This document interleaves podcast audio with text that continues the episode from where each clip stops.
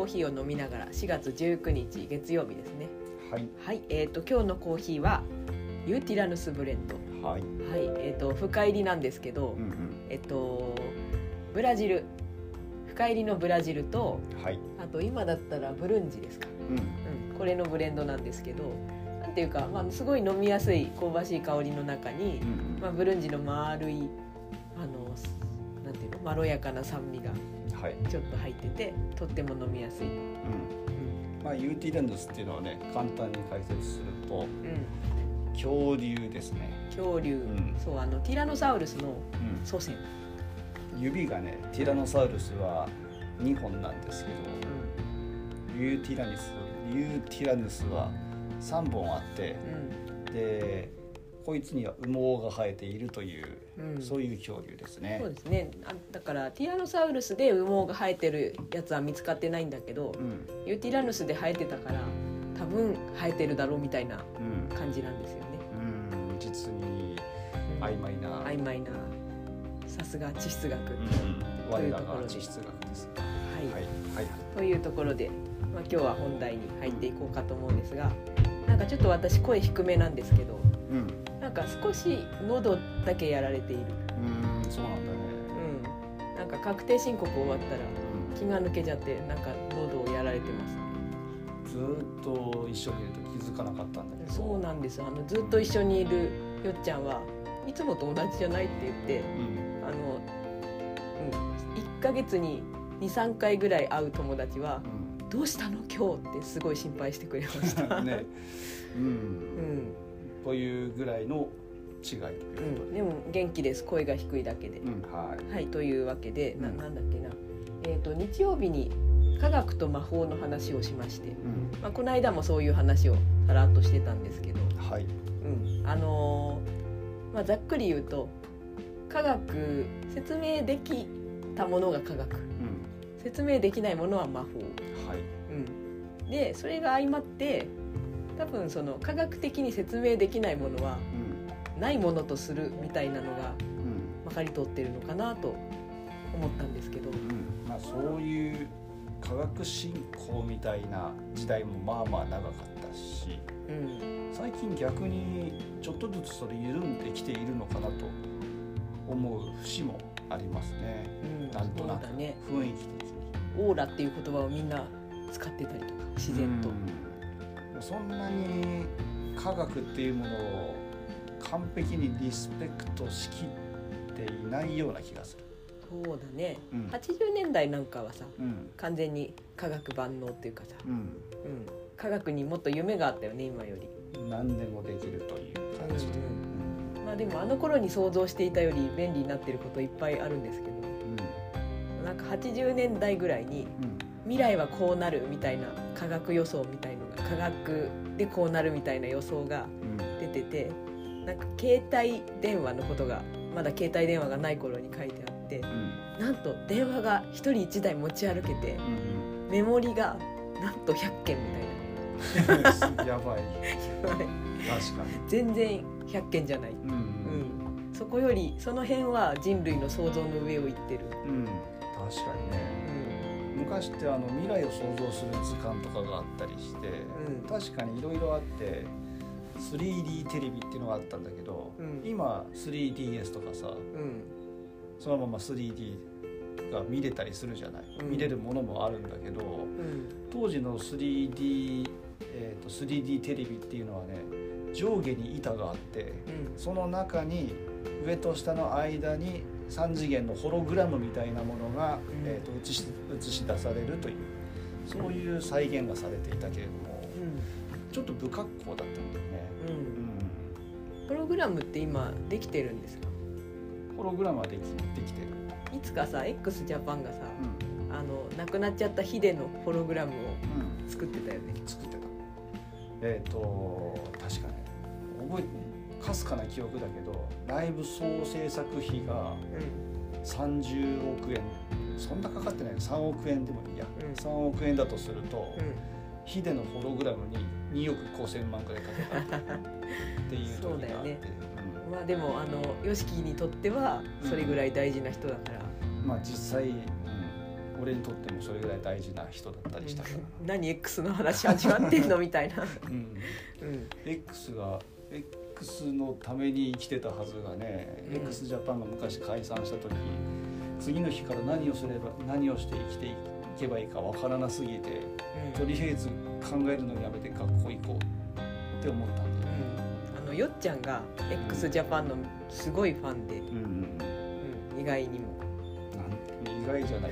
け ど絶対にあの、まあ、x ジャパンのリーダー YOSHIKI だけど、うあの音楽室のさバッハに始まったさうん。掛け軸みたいなのあるじゃない掛け軸じゃないけど、うん、なんかパネルがバーって置いてあるよね。クラシックの偉人みたいなやつ。そうベートーベンとかさ。で新しい人たちの次に俺がかけるんだったら間違いなくあれ YOSHIKI をかけると思うんだよね。なんかそれぐらい進歩しちゃってるんですよね。進歩っていうかやっぱり才能だと思うんだよね。なんか昔あの小学校の時にうん。渋谷駅に行く機会があるというか、まあ、あの沿線沿いだったんでね私は、うんうんでえ X のライブがある日にうん。渋谷行くと、なんかやべえやつがいっぱいいるっていう、うん。そういう印象なんだよね。そうなんだね。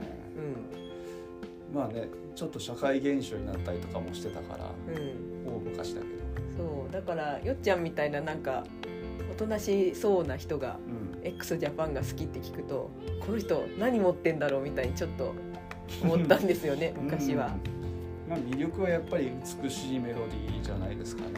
うんうん、あの X じゃなくてあなたのことを話してるんですけどあ俺の裏返っちゃった、うん、俺見たまんまだから。俺見たまんま、うん。そう、まあ、意外とその X 好きな人ってうん。見てみると何人かサンプルがいるんですけどうん。あの普通の人って言ったら失礼ですけどうん。おとなしい人結構いるんですよ、あそれはなんかイメージだよね。X ファンはこういうものっていうイメージだと思ってたらうん。うん、あれ？なんか違う意外な人が好きだった意外な人も好きだった。だから私のイメージはうん。ライブの日に渋谷駅になんかいるやべえやつみたいな、うん。集集会みたいなの開いて掛け声を掛け合ってるみたいな感じそうそうそうそううんそう。そうまあそれは一部ね。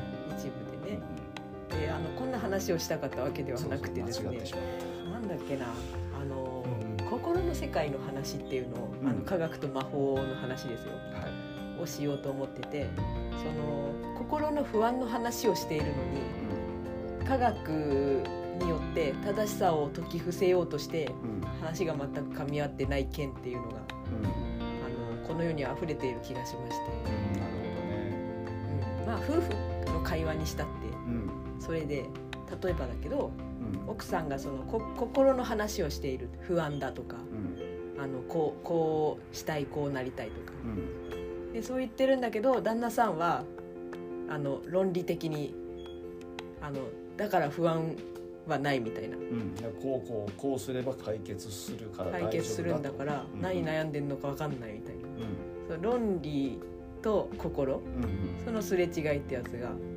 これは科学と魔法の話かもしれないなと思って。そうだね。その例えばだけど不安だったりする心がうん。まあ魔法の世界。あるあ魔法の世界とかまあ科学的には説明できないあの、うん。あの合理的じゃなかったりうん。意味わかんないみたいな。うん。そういう範疇のことってその要するに科学で切り分けられないことだからうん。魔法の話って言っていいと思うその魔法の領域の話をしてんのに、うん。うん、ここうこうこのようにあなたの気持ちは合理的ではないとかうん。言い出すとそりゃ相手は怒るわなっていうかうん。まあ話噛み合ってないっていう話になるんですよね。うん。うん。まあそうだね。うん。科学っていうのはうん。あのもう扱えるものを使って物事をうん。解決することだからうん。で片や魔法って今ここで定義勝手にしちゃってるけど、要するに、えー、となんだろうまあ理扱えないもの扱えないもの扱えないもの。人間の気持ちとかっていうのも本来科学で扱えるものの範疇ではない部分が多くて、うん。そういったものに対してえっ、とそうだな科学の処方箋を施そうと思ってもダメなんだよね。ねと思って、これはまああの個人同士の対話でもそのすれ違いっていうのは起こるんだけどうん。社会的な議論でもその、うん、すれ違いっていうのはたくさん起こってるなっていうふうに感じるわけですよ。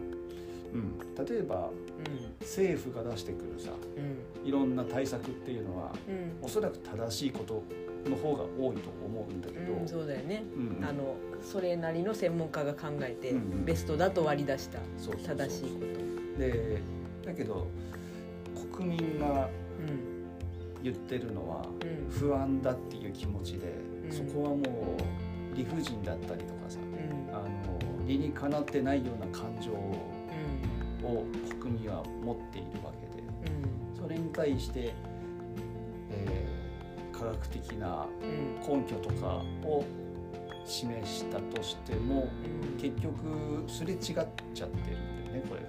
そうですね。だからどんなにあの正しく説明してもうん、それがあの届かないのね、うん。なんか。そうなんだ。その不安な心には。うん。なんか今流行りの歌でうん。夜遊びさんの歌でうん。僕の用意したここ言葉どれも君に届かないっていう歌詞があるんだけど。そうなんだ。そうそうそうそういうそういう意味かは分かんないけど。そういう意味じゃないよあの歌は、ううん。でもともかくあの正しさで用意した言葉は、うん。その正しくないものであの不安だったりうん。あの、うん、闇に落ちている人には届かないんですよね。そうなんだよね。うじゃあどうしたらいいのか。んうん。うん。一番はね、うん。結局気持ちに寄り添うことがうん。答えなんだけど。そうだね。私それに対してうん。あのちょっといい処方箋を見つけたかもしれなくって、うん。まあ、今朝本買ったんだけどうん。あのオープンダイアローグっていう手法があって、まあ、なんか精神科医の人が紹介してた本でうん。それをあのお友達が紹介してくれて「うん。もっくん読んでみて」って言ってほ Kindle で買えたから今朝あなたが寝てる間にポチったんですけど。朝は寝てたかななんかあのオープンダイアログダイアログって対話のことだけど、うん。うん、オープンだから開かれてるうんうん。対話。まだ私あの初めにしか読んでないんだけどうん。なんかどうやら2人以上のうん。人が対等な立場でただお話をする。ほうほうほう。私はこう思う。んうであの先生みたいな立場っていうのを作らないでうん。うんこれが正しいっていうことを言わないでお互いが思ってること。うん。でその発言を聞いて思ったことを他の人が話したりしてうんいろんな視点を入れていくんだって、おおいいね。うん、そうするとあーってこの一人一人悩んでた人がうん。あの違う視点を得てで自分の力で解決策というか、まあ、その私はこう、まあ、不安だったら不安に思ってたんだっていうことと、うんうん、じゃあどうしたらいいかっていうのを多分だけど自分で考え出していくんだと思う。うん。対話を対等な立場で対話をすると誰かに答えを与えてもらうっていうのを待つ人なんじゃなくてその人自身が考えるっていうそういうなんだろうね対等な関係性っていうのを持つことでうん。そういう力を取り戻していくんじゃないかなというのが私があの10ページ読んだ初めにから感じたことなんだけど、まさにまさにというかうんうんまあ我々が考えてるのは割とそういう考えもともと持ってるじゃない。例えば委員会とかを作った時にうん。その一般の市民とその実行委員的なものを分けようとうん。しないでうん。何かやるんであればみんな対等に同じ立場から物事を見て一人一人が考えるっていう。そう考えて自分ができるところをまああのまあ自分で考える。うん。うん。でできない場合には多少多少っていうかうん。みんなで考えてとにかく立場は上下ではなくてうん。みんな同じ立場、そうね、まあ、最初のさ夫婦間の話に戻すとしたらさうん。きっとあんたが何かしてくれないと解決しないのよっていうさ文句になりがちじゃんあの不満を持ってたりすると、まあ、私もそういう喧嘩をあのよっちゃんによくふっかけて泥仕合になるんですけどあの、うん。私がドロドロになってるだけでよっちゃんは落ち着いてるんですけど、うん、泥、うん。うん。そうなんかそういう時って被害者になっちゃってるのね自分が一方的に。うんあなたがこうしてくれないから私がこのようになっている。うん。うんっっていう被害者で自分から答えを考えようっていう気がなくってうん。相手からその良い改善策を引き出そうとしてるマインドがなんか非常に自分を不幸にしてるというか、うんなるほどね。うん、そういう自覚をあるくせに喧嘩をふっかける私、うんうん。うん、なんですよ、まあ人間とはそういうものだし。うんうん、うんすいませんね。うんうんいやいや。人間とはそういうものだし。こういう夫婦なんですよ、うん。というわけでまああのうん議論が噛み合わない時はうん。なんか違うことを話してると思ったらいい。うんそうだね。うん、そう。でなんかこう、うん、2人で話しててうん。立場が対等じゃなくなりがちじゃない？やっうん。ぱ2人って。はい。2人だとこうシーソー見たくなっちゃってさ。うん。でそういうとこになんか誰か第三者を入れるとそのあのなんていうかアンバランスというかうん。力関係が多分是正されるんじゃないかと私は思いました、うん。なるほどね。うん、だからオープンなダイアログがいいんじゃないかな、うん、そうかな。もうちょっとだねうん、そうだね、うんうん、じゃあこんなところで話まとまりましたかね。はい。はいちょっとあのお友達息子の友達が乱入してきましたが。うん。はいでは今日はこんなところで